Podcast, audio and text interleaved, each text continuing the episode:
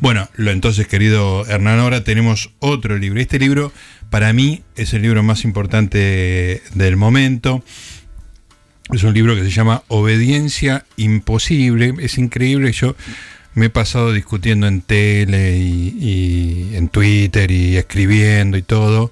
Y nunca pude llegar a una síntesis tan extraordinaria como esas dos palabras. Obediencia imposible. O sea, se pretende que se obedezcan unas normas que no se pueden cumplir y en esa síntesis de obediencia imposible está muy bien resumido. La bajada dice la trampa de la autoridad. El autor es Eduardo Bolovelsky, que es biólogo, como yo, de la misma época que yo. Encima. Así que seguramente nos hemos cruzado. Mi amigo Vinograd dice que, con quien me sigo viendo, dice que lo conocí, que, que, seguro que lo conozco. Pero lo cierto es que ahora lo conozco como autor de este libro que me parece una intervención fundamental en la discusión pública respecto de la pandemia y sobre todo de la, la pretensión de las restricciones que son, como dice el título, de obediencia imposible. Lo tenemos en línea. Eduardo, ¿cómo te va? Gustavo Noriega te saluda.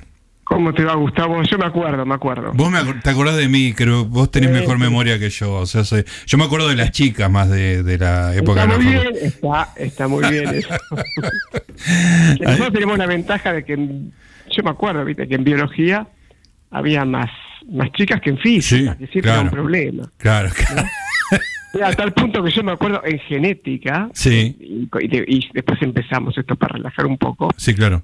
Dice, eh, vamos a ver corpúsculo de bar. Sí. El corpúsculo de bar. Una organela. Pero, claro, pero, pero, el famoso cromosoma X, ¿no? Pero no vamos a poner los nombres porque una vez hubo un problema, ¿no? Con este, con una identificación del corpúsculo de Bar, que es algo que se da en, cuando el, el cariotipo es XX. Entonces digo, siempre hay un problema, yo soy el único varón. Ah, claro. Estamos en problemas. Estaba muy identificable, claro. Ahí está. Así que bueno. Bueno, Eduardo, eh, insisto en que este es un libro importante. Es un libro eh, raro en el siguiente sentido. Vos sos una persona que, bueno, tenés la formación de que uno recibe en exacta, que recibiste básicamente la misma formación que yo, después eh, te has dedicado a, muchas cosas relacionadas con la ciencia, a la divulgación de la ciencia, pero esta tiene un carácter distinto por, el carácter de la urgencia. No sé si alguna vez escribiste una cosa tan eh, de intervención en un debate que se está dando en este momento. No, es la primera vez. Es la primera vez. Siempre escribí varios libros y escribí mucho, pero siempre con eh, la, tranquilidad y la parsimonia del tiempo. Y esta vez no estaba. Esta vez no. pero me pareció que era inevitable hacerlo, ¿no? Sí. Eh, y por eso allí está el libro. Está muy bien. Bueno, hablemos de. Arranquemos con eso: obediencia imposible. ¿Por qué?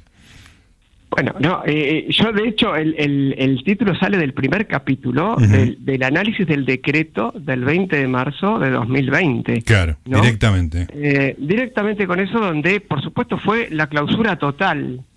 ¿Mm? Entonces yo digo, bueno, está bien, esto se puede obedecer una semana, dos semanas, tres semanas después. Y mi pregunta era, si esto es el comienzo, no hay nada para después. Claro.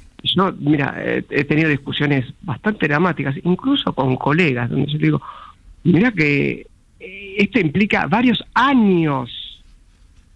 Si nosotros hacemos esto en un principio, eh, estamos condenados, porque no tenemos ninguna posibilidad de reacción a posteriori. Claro, no hay resto. No, hay ningún resto. El, dejaste es enorme, la pérdida de trabajo. Yo, te soy honesto, escribí el libro pensando mucho en los jóvenes, ¿no? Eh, porque al principio tuve una discusión diciendo, no, está muy bien el cierre, a vos no te van a respirador porque son mayor de 60. Digo, está muy bien, que no me lo den, que se lo den a, alguien más joven, que tiene una vida por delante. Claro. Este, y lo dije con toda con toda conciencia, ¿eh? No, no. Eh, entonces, este, me parece que hay, hay eh, la, el, el concepto de aislamiento social, que no es posible en ninguna novela. Claro. Yo en algún momento nombro el tema Robinson Crusoe. Sí, muy buena referencia. Porque justo Daniel Defoe además elige quedarse en Londres en la epidemia de peste del siglo XVII y la peste digamos que era bastante más grave que esto y en esa época había Sí, mucho sí, menos sin, herramientas, ¿no? Sí, sí, sí. Y entonces digo, ni siquiera porque no hay quien relate la vida. Claro. Digo, no existe el hombre solo. Entonces, ah, para mí fue impresionante que se elija ese término, aislamiento social, ¿no? que es, va contra toda condición y por eso en el primer capítulo yo relato el mito de Antígona, que es la imposibilidad de obedecer la ley del rey porque se opone a la ley divina. En este caso, traducido a tiempos actuales, se opone a, las condi- a la condición básica de lo humano. Claro. Y este fue el, el primer planteo, ¿no? Y además de que me, de que digo, decía, yo quiero tener acciones legítimas si pongo una cantidad de acciones ilegítimas tan duras e imposibles, no voy a lograr ni siquiera la acción legítima. Claro. Esto es, es así. Eduardo, y además, cuando uno ordena este, esta, esta orden imposible de cumplir, en- al, al minuto uno tienen que empezar a hacer eh, excepciones, porque si no, no la gente no come, digamos, ¿no? Exacto. Y entonces ahí aparece un concepto que, que todavía perdure y a mí me subleva cada vez que lo escucho, que es la clasificación de los ciudadanos en esenciales y no esenciales, que es Bueno, este, yo, eh, claro, yo hice, yo hice ese planteo ya el año pasado. Yo el año pasado publiqué un artículo en mayo Sí, me acuerdo. ¿no? En Infobae, eh, lo aclaro que yo decía, eh, miren, va a llegar el 14, porque había como un exitismo dramático, yo decía, para, para la historia argentina es dramático. Nosotros que justo estuvimos al final de la carrera en la época de Malvinas, Claro, sí, ¿no? 82 estábamos ahí, claro. eh, había un exitismo dramático y llegó el 14 de junio del 86 en la guerra eh, de- del 82, perdón, en la guerra de Malvinas, donde nos enteramos que todas las noticias eran falsas Claro. y que todos los triunfos no eran y Sí, bueno, no estábamos ganando. Precipitó la derrota. Eh, Yo dije, miren que va a llegar el 14 de junio del 82 con esto, porque es inevitable. Yo no entiendo de dónde surgió la idea, porque o hay un dicho de Ginés González que dice, a nosotros no nos va a ocurrir lo que le ocurrió a los otros países. Sí, No entiendo dónde sale semejante enunciado en un virus de transmisión aérea. Bueno, toda esa cuestión. Entonces yo digo, trabajos esenciales y no esenciales. Yo en un momento digo, en todo caso, a poco acuerdo, ¿eh? Pero yo diría, podrías haber dicho, esto es urgente y esto es no urgente. claro. Pero esencial y no esencial, o sea, de ahora en más no es esencial el arte, no es esencial la educación, ¿sí?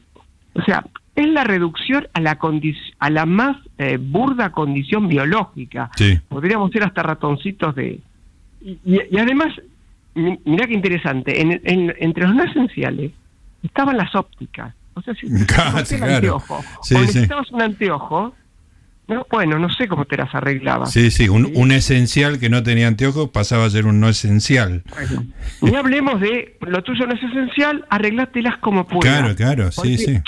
Bueno, eh, y yo de hecho justamente cuento la historia del viaje de Shackleton. Esa, ese, por de favor, 19 contalo porque esa, ese ejemplo me pareció extraordinario. De 1914, 1916, Shackleton, su barco queda atrapado en el hielo, viven 10 meses en el barco, estamos hablando Antártida, Sí, sí. pasar el invierno, etcétera. Luego tienen que vivir en una banquisa de hielo y finalmente tienen que salir de la banquisa de hielo llevando tres botes de seis met- un poco más de 6 metros. Y dice, ¿cuánto peso podemos llevar? Muy poquito, tenemos que ser muy selectivos. ¿Pero qué decide llevar? Y dejando otras cosas que uno podría pensar que era fundamental. Decide llevar las fotografías personales Mira, y el banjo. el banjo. Sin música y sin recuerdos nos espera la locura. Qué genial, qué genial tener esa percepción de lo que era esencial, ¿no? Este, mantener la humanidad. Eh, bueno, eh, hay, hay un dicho de un geólogo, Priestley, que dice, si, si querés una expedición científica a la Antártida, anda con Scott. Si querés eh, un raid rápido, anda con Amundsen. Pero si estás en problemas serios y peligra tu vida, ponete de rodillas y roga que te manden a Shackleton. Claro, Y yo lo puse además el ejemplo de Shackleton porque es un ejemplo de gran liderazgo. Claro. Va a ser un viaje dramático de una isla donde no hay nada, 1300 kilómetros a las Georgias, en el mar más difícil del mundo, a 20 grados bajo cero, durante 17 días en un bote de 6,7 metros. ¿Sí? Claro. Eso es, eso es el, el, el, gran liderazgo de Shackleton. Saber cómo además cambiar los objetivos, cambiar la mirada cuando todo salió mal, ¿no? Por eso es ese relato. Y lo de esencial y no esencial es de una gran crueldad. Para, para la gente que trabaja, para la gente que se tiene que ganar la vida, pero bueno, es la clasificación que se armó y que va a ser muy difícil desarmar. Y además, Eduardo, eh, esa clasificación entre esencial y no esencial tiene un corte social muy, muy fuerte, ¿no? Es, muy claro que las restricciones han afectado más a los más desposeídos. Obviamente, y, esto, era clarísimo. Y, los que, todos los que trabajadores en negro, porque sí han quedado como esenciales, el que se gana la vida en una, en una feria o vendiendo en la calle, ese no era esencial.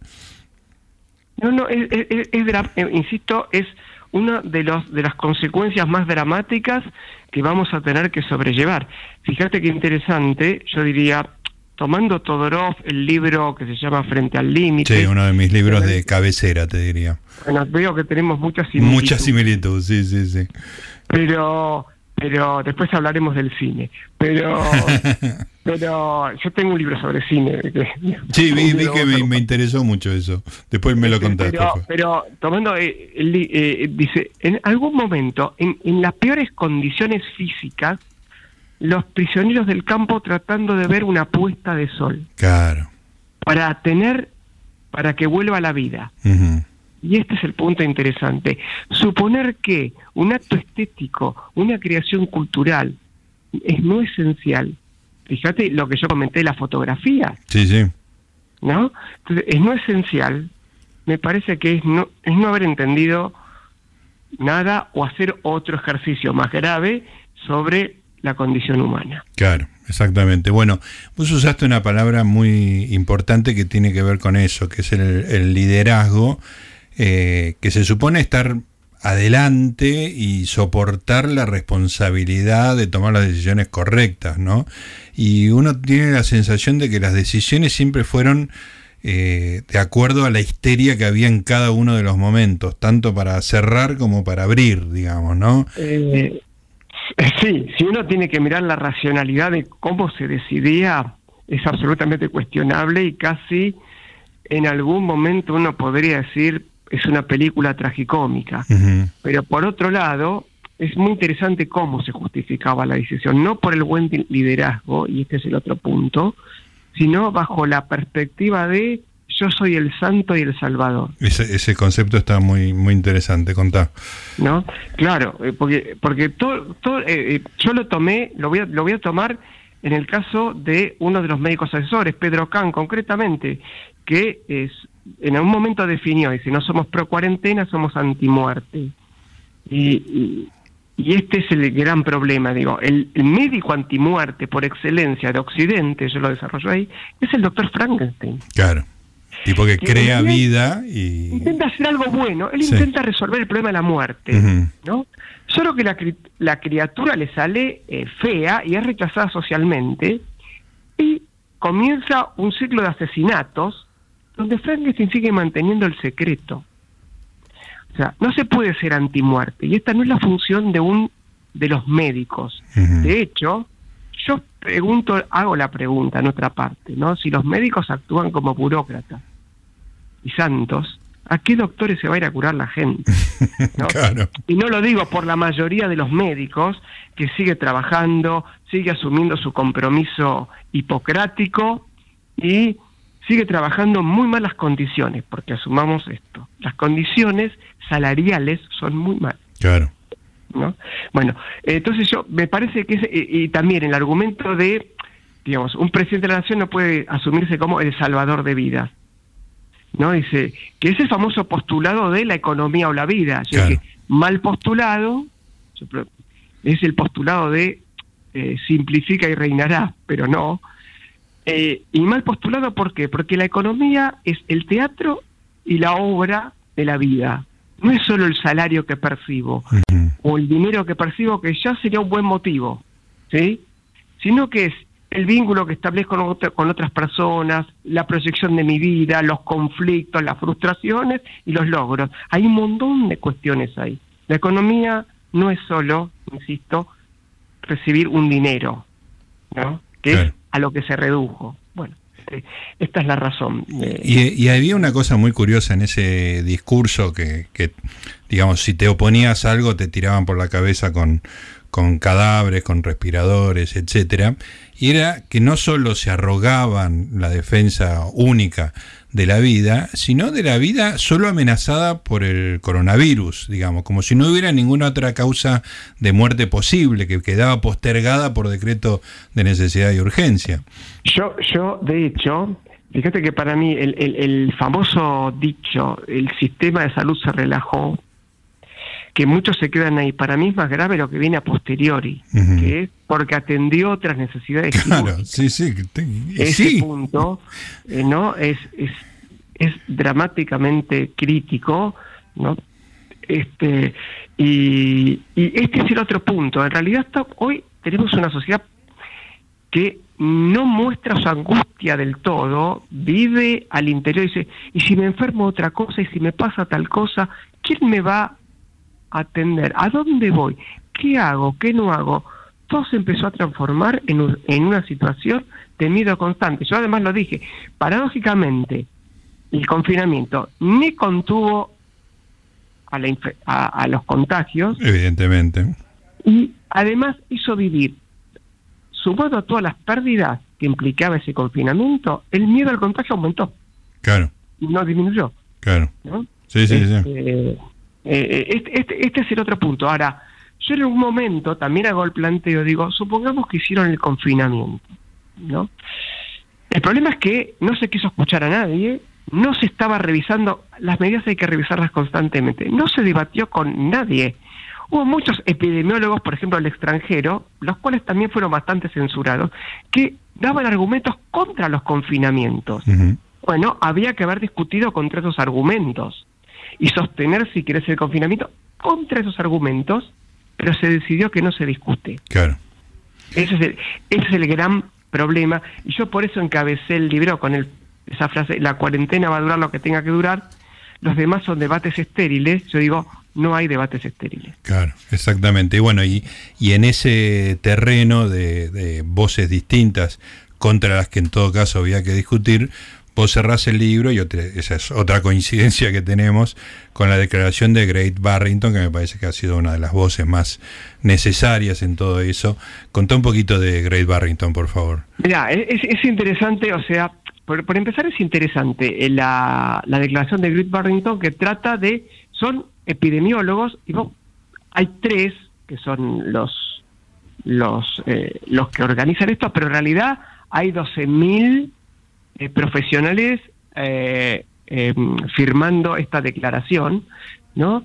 Es una declaración que quiere que son tres epidemiólogos que están eh, planteando desde un principio de esto la, la, la imposibilidad, la invalidez y la crueldad de los confinamientos. Y plantean lo que se llama una visión focalizada, ¿no?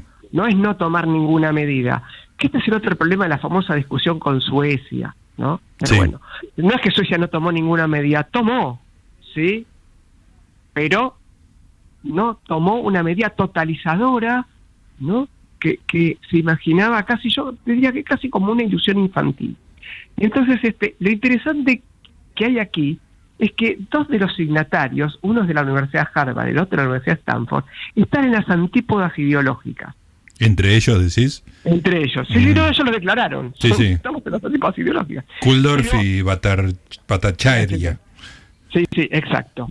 Y el dato interesante, nosotros estamos en las ideológicas, pero acá hay un razonamiento que estamos compartiendo que tiene que ver con saberes con saberes teóricos, con saberes prácticos, con la historia, con los datos, etcétera, ¿no? Lo que pasa que lo que pasa que eh, hay una, un cientificismo y una tecnocracia que vendió la idea de que la ciencia resolvía todo y controlaba todo.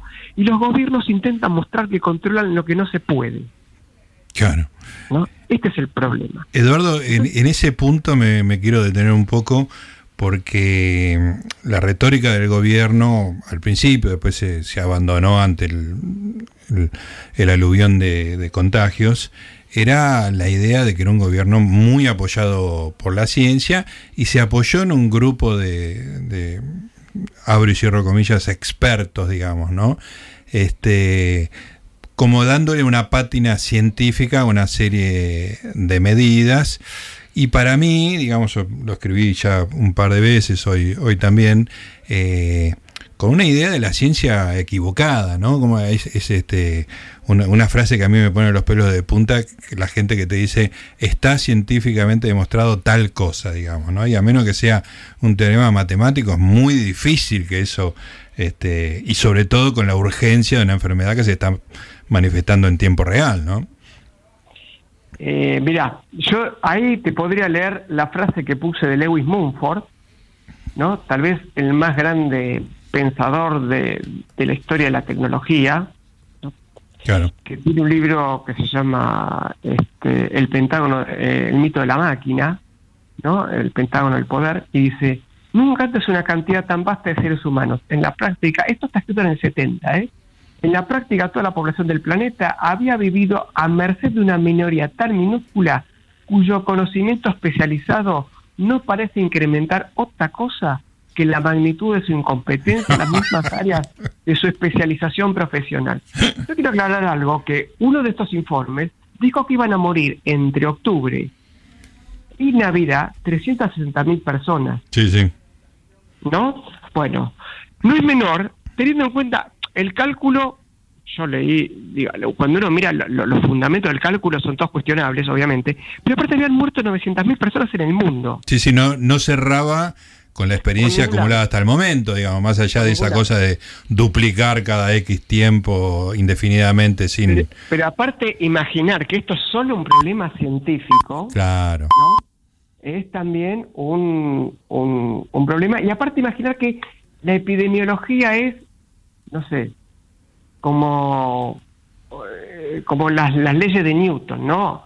Eh, una cuestión hiperdeterminista es falso. Claro. Es, no entender los límites de, de, un conocimiento. lo que puedo saber y lo que no puedo saber. Vos podés determinar la trayectoria de, un proyectil muy con mucha confianza, pero una epidemia es otra cosa. Hay una cantidad de variables muy complicada y me imagino que a vos te pasará como a mí que se te ponen los pelos de punta con los protocolos, ¿no? Que si hay que estar a un metro y medio o un metro ochenta y eso es la diferencia entre que haya X personas dentro de un restaurante o X más uno.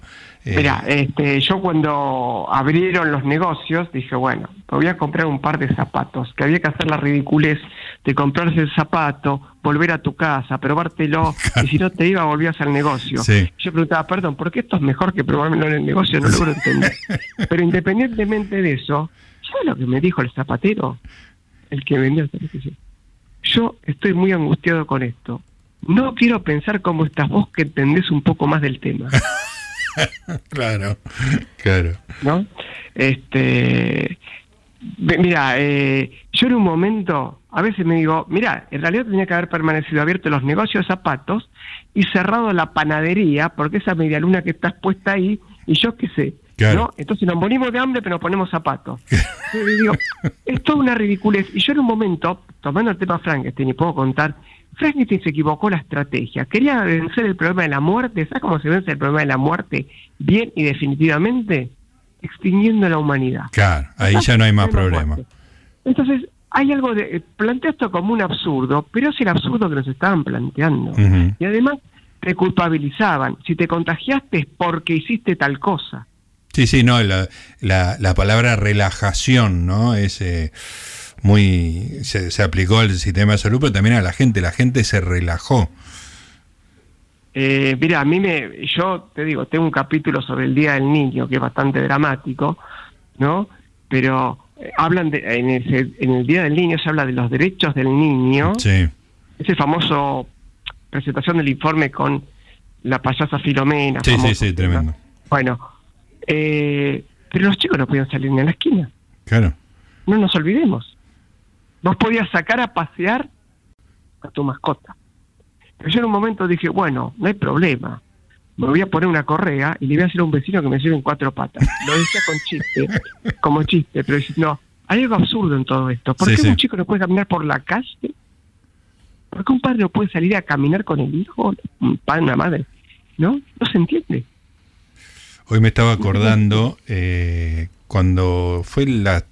Yo ya a partir de la primera extensión de cuarentena yo ya estaba con los pelos de punta, pero en la, en la segunda eh, creo que el presidente se cortó solo y dijo que la gente podía dar la vuelta a la manzana, una cosa así. Y yo en, en, mi fuero íntimo dije, bueno, algo, ¿viste? O sea, salir a la calle porque esto es muy malsano. Y me acuerdo que eh, por ejemplo, la reta se enojó mucho porque no lo habían consultado si se podía dar vuelta a la manzana, ¿no? o sea, y en ese momento la circulación del virus en Argentina era mínima, o sea, retrospectivamente, ¿qué demencia, qué, qué tan demencial va a resultar todo dentro de unos años? No, por supuesto. El, el, el, gran tema, y, y estos, y estos otro, otro punto, es, hay responsabilidad, no es solo pedir disculpas, porque nos confundimos, nos equivocamos, ¿no? Eh, hay responsabilidades, hay responsabilidades desde el discurso médico, y de hecho yo pongo una advertencia sobre cuando se le da poder político al médico que desea tener poder político en lugar de ejercer como médico y tenemos una historia muy trágica en el siglo XX sobre ese poder médico, ¿no? Entonces, bueno, hay que habrá que ver qué pasa con esto, viste que ahora ahora estamos con las críticas al doctor Fauci por el financiamiento de los experimentos en Wuhan. Eh, hay un artículo muy bueno de Nicholas Wade, ex editor de Science, Nature, eh, sobre el origen en el laboratorio, porque no logran demostrar que tiene un origen natural. ¿no? Crece la hipótesis del laboratorio, crece. pero el financiamiento venía de Estados Unidos, ¿no? Qué círculo. y, y vino en realidad los institutos los institutos de enfermedades infecciosas y alergias de que son los que dirige Fauci. Fauci sabía esto y cayó todo el año y medio, mm, ¿no? Tremendo. Dice, si me atacan a mí, atacan a la ciencia. Mm. La idea de que existen científicos, sabemos que es una idea falsa. Los científicos no son una unidad. No existen los científicos, ¿no? Este es el primer punto que hay que también poner en cuestión, ¿sí? Entonces, este, hay que, hay que entender que la ciencia tampoco es un conjunto de conocimientos con una certeza dada. Exacto. Listo. Exacto. Este, pero se trató de mostrar eso. desde ese lugar se desautorizaba cualquier reflexión, crítica, pensamiento. Se pidió una obediencia que era imposible y yo puse que lo que pasó con el velorio de Maradona sí fue una revuelta popular mal, desordenada, desorganizada, y que bueno, ahora salimos. Claro. Y fue eso. Pero pasaron cosas muy críticas, yo caso el, cuento de, el caso de las hermanas Garay, Solange Muse. Tremendo. no, que es, que es dramático, pero si empezamos a buscar, en realidad estos casos están todos en silencio, la gente los vivió en silencio, ¿no? Bueno, este es un dato que no es, no es menor porque las secuelas de esto son para décadas. Las secuelas incluyen gente que va a morir antes de lo que hubiese muerto. Sí. ¿No? Gente que ha muerto también y que no lo reconocemos. Eh, la vos pensás lo que significa un chico de primer grado que no hizo primer grado, no hizo casi segundo. Ese chico sí, sí.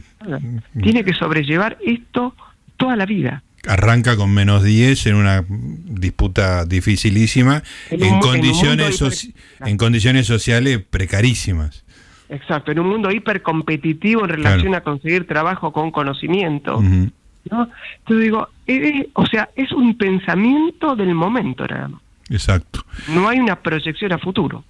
Eduardo, bueno, me quedaría un rato larguísimo hablando, pero espero que se produzca personalmente. Hoy ya, ya es la segunda cita que estoy haciendo para cuando termine todo esto y nos podemos juntar a, conversar de los viejos tiempos. y de todas las coincidencias que tenemos. Eh, gracias, es un libro importantísimo. Muchas gracias por hacerlo. Gracias a vos por la oportunidad de, por lo menos, insisto, de que sea leído y discutido. Exacto. Yo, eh, la diferencia es, yo no quiero convencer a nadie. Pero que se escuche esta voz. Qu- Quiero que pensemos, Claro. pensemos, vamos y discutamos en serio. Perfecto. Eduardo, un abrazo. Gracias. Gracias a vos. Eduardo Bolovelsky, autor de Obediencia Imposible, La trampa de la autoridad, un libro imprescindible.